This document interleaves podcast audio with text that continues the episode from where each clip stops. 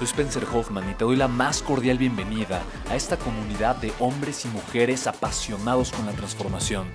Y es que sabemos que así tiene que ser la vida, habiendo tantos con la mente confundida y plomo en el corazón, desperdiciando su potencial y dejando su vida para después, para nunca. Sabemos que tenemos que hacer algo y es por eso que estamos comprometidos a cambiar las cosas. No somos uno más del montón y pasamos desapercibidos. No le hacemos caso al miedo ni huimos del dolor de pagar el precio. Y sobre todo, no cargamos con el pasado ni con el arrepentimiento porque vivimos en el presente. Creemos en la grandeza y la creamos. Creemos en quienes lideran con su inteligencia y su pasión y en quienes construyen un imperio con su potencial a pesar de venir de la nada.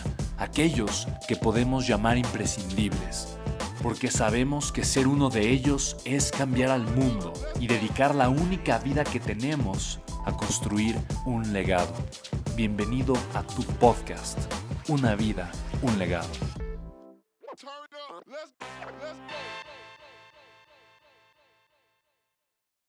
Y quiero reconocerte porque estás haciendo lo que pocos hacen, estás tomando acción y estás haciendo algo que yo reconozco y en donde reconozco tu grandeza. Estás abrazando el dolor. Porque el dolor viene a ser un gran maestro en tu vida y lo puedes usar para construir o simplemente puedes rendirte ante el dolor y permitir que te destruya. Y yo, yo puedo ver, yo puedo ver tu dolor, pero puedo ver que estás haciendo algo al respecto. Entonces, yo quiero compartirte algo. Eh, esto también pasará. Y es una frase, eh, es una frase, es la historia que a un rey le regalan una pulsera de oro y le dicen, rey, es para cuando estés viviendo un momento complicado, lee la frase y dice esto también pasará, pero es para cuando también estés eh, viviendo un momento de gloria, lee la frase y dice esto también pasará. Recuerda que el dolor es temporal, pero el crecimiento es permanente.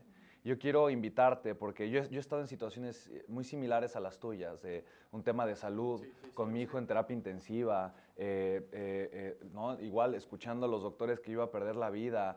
o sea, he estado en momentos críticos de, de, de mucha introspección y me he dado cuenta que esos momentos para mí han sido los regalos más grandes que yo he recibido. Pero de alguna forma la vida los envuelve en un papel que se llama problema, se llama crisis, porque de otra forma yo no los vería.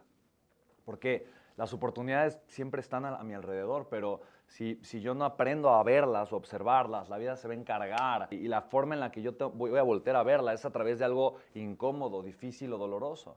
Te vas a dar cuenta en algunos años que esto que te está sucediendo hoy es de las cosas más hermosas y más poderosas que te, que te pudieron haber pasado. Probablemente hoy no lo puedes ver, pero va a llegar un momento donde tengas la perspectiva, volteas hacia atrás y vas a decir, wow, hoy lo puedo ver. Y ese acto se llama tener esperanza. Y la esperanza simplemente es creer que mañana va a ser un mejor día.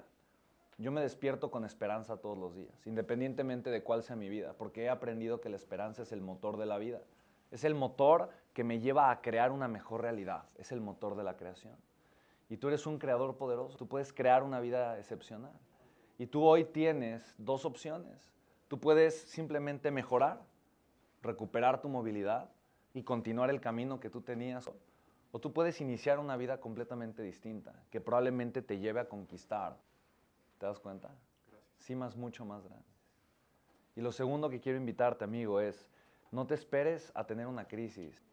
La salud se conquista en la salud, no, en la enfermedad. Y no tirado en un sillón, ¿sabes? Con Netflix prendido, deprimido, sin hacer nada.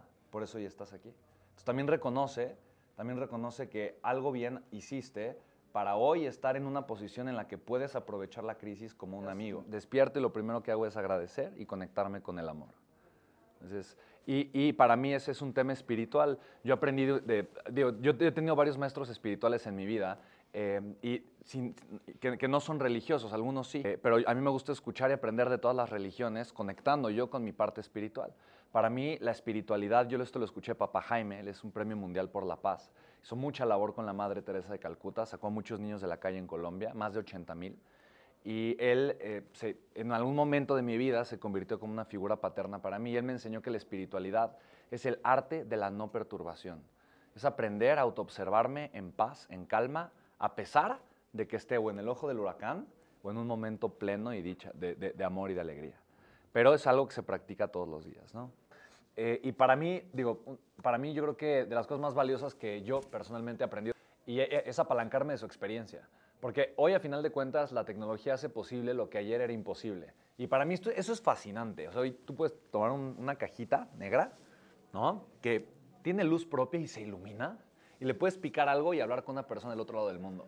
Eso es una locura. Diez años atrás, esto era completamente imposible e inconcebible. Diez años, que no es nada. Diez años, tú lo sabes.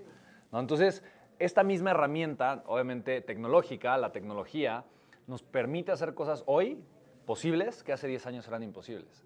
Y una de esas es apalancar nuestro trabajo y, comenzar a generar vínculos sin tener que ir de un país al otro, que probablemente es algo que tú has hecho, pero estar conectados a través de Internet. Me encanta porque nosotros tenemos campañas corriendo en 12 países, ¿no? Entonces, en Latinoamérica, justamente. Entonces, eh, obviamente en Panamá, en Costa Rica, en Colombia, en Argentina, que ahorita está fuerte con la crisis, pero mucha gente en cierto rango eh, económico comprándonos productos y servicios a través de Internet. Entonces, nosotros tenemos presencia en muchos países porque obviamente aprendemos simplemente lo mínimo que tenemos que hacer para generar el máximo resultado. A ese valor empresarial le llamamos optimización. Entonces, yo soy obsesivo de dos valores empresariales, maximización y optimización. Yo creo que el impacto que yo como empresario estoy haciendo lo puedo, o sea, lo, puedo quintuplicar o lo puedo hacer por 10, ¿me explico? Eso muchas veces. De hecho, yo creo que por eso he crecido tanto, porque mi obsesión es simplemente ver cómo lo que estoy haciendo ahorita lo puedo hacer por 10, y eso por 10, y eso por 10. ¿No? Y tal vez digo, tal vez me tardo de repente más tiempo, tal vez no lo hice por 10, lo hice por 4, pero eso mismo es simplemente maximizarlo. Y lo otro es optimizarlo, que es hacer más con menos. El mismo impacto que estoy creando, ¿cómo lo puedo hacer con menos esfuerzo? Una forma más inteligente. Y mencionas algo muy importante, porque aprender a ser empresario es aprender a soltar. No hay, ser empresario significa, para mí, tener un equipo. ¿no? Si, no si no tengo un equipo, no soy empresario. Y si tengo un equipo y desarrollo líderes dentro de mi equipo, entonces significa que yo puedo crear una empresa que no dependa de mí. Si tú el día de hoy no estuvieras en tu negocio, ¿tu negocio sería generando flujo de efectivo? Mo- Ok, fantástico. Entonces, me encanta. Entonces, creo que entonces lo único que tendrías que hacer es simplemente eh, maximizar, ¿no? eh, lo, lo mismo que ya está funcionando sin ti, maximizarlo y optimizarlo, obviamente con tu equipo, ¿no? Y a final de cuentas, yo creo que eso te puede ayudar a generar pues, presencia, en los mismos países donde has estado, pero a través de Internet. Y es mucho más fácil de lo que imaginas. O sea, para mí eso ha sido sorprendente, ¿no? Yo creo que igual, si tomamos el mismo ejemplo y vamos hace 10 años y le hablamos a una persona, probablemente la, le decimos, oye, ¿es posible que tú te conectes a un aparato y que a través de ese aparato tú estés hablando con una persona que está del otro lado del mundo? Probablemente imagina que es muy complicado. ¿no? O sea, no tiene el contexto, no sabe, no lo ha visto. Tal vez piensa que es muy complicado.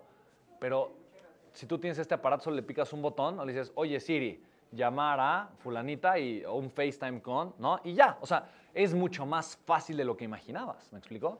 Y lo mismo pasa en el tema de las redes sociales y de aprender a construir lo que llamamos una gallina de los huevos de oro. Y me encanta tu caso y ahorita lo vemos, pero normalmente es lo opuesto, ¿no? Que la gente dice, tengo algo bueno, pero me da cosa compartirlo o demasiada acción, no lo sé, y dudo un poquito. Yo creo que eh, eh, la principal razón de por qué una persona pone un negocio, la principal, es porque quiere más dinero. Eso es obvio, ¿no? Quieren más dinero y ponen un negocio.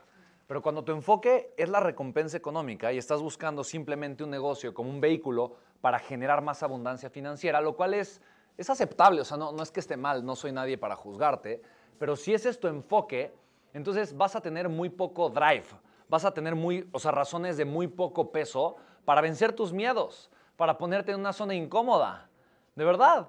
Entonces, la pregunta es, entonces, ¿cuál tendría que ser el enfoque correcto? Es poderle aportar ese valor a las personas. Me dices, tengo algo que puede curar mucho a las personas, pero me da miedo.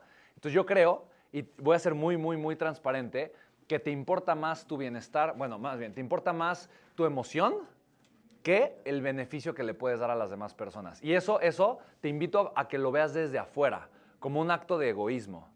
Estás, por ser egoísta, no estás ayudando a las personas. Entonces, cuando tú te das cuenta de eso, dices, ay, ay, y perdón que fui, fui directo, ¿no? Tal vez no es tan bonito ni tan cómodo escucharlo. Dices, sí es cierto. Si yo soy egoísta, no voy a compartir mi valor y no voy a ser empresario. Por eso yo creo que ser empresario eh, nace compartiendo mi valor a otras personas en su beneficio, no en el mío. Y obviamente la retribución que yo voy a obtener es financiera, que me va a permitir continuar con el negocio, crecerlo y ayudar a más personas. De tal manera que yo creo que ser empresario es un acto de amor propio. Porque primero voy a amarme lo suficiente para reconocer el valor que tengo y después el amor propio me va a llevar a soportar la incomodidad que implica darle este beneficio a las personas que lo necesitan.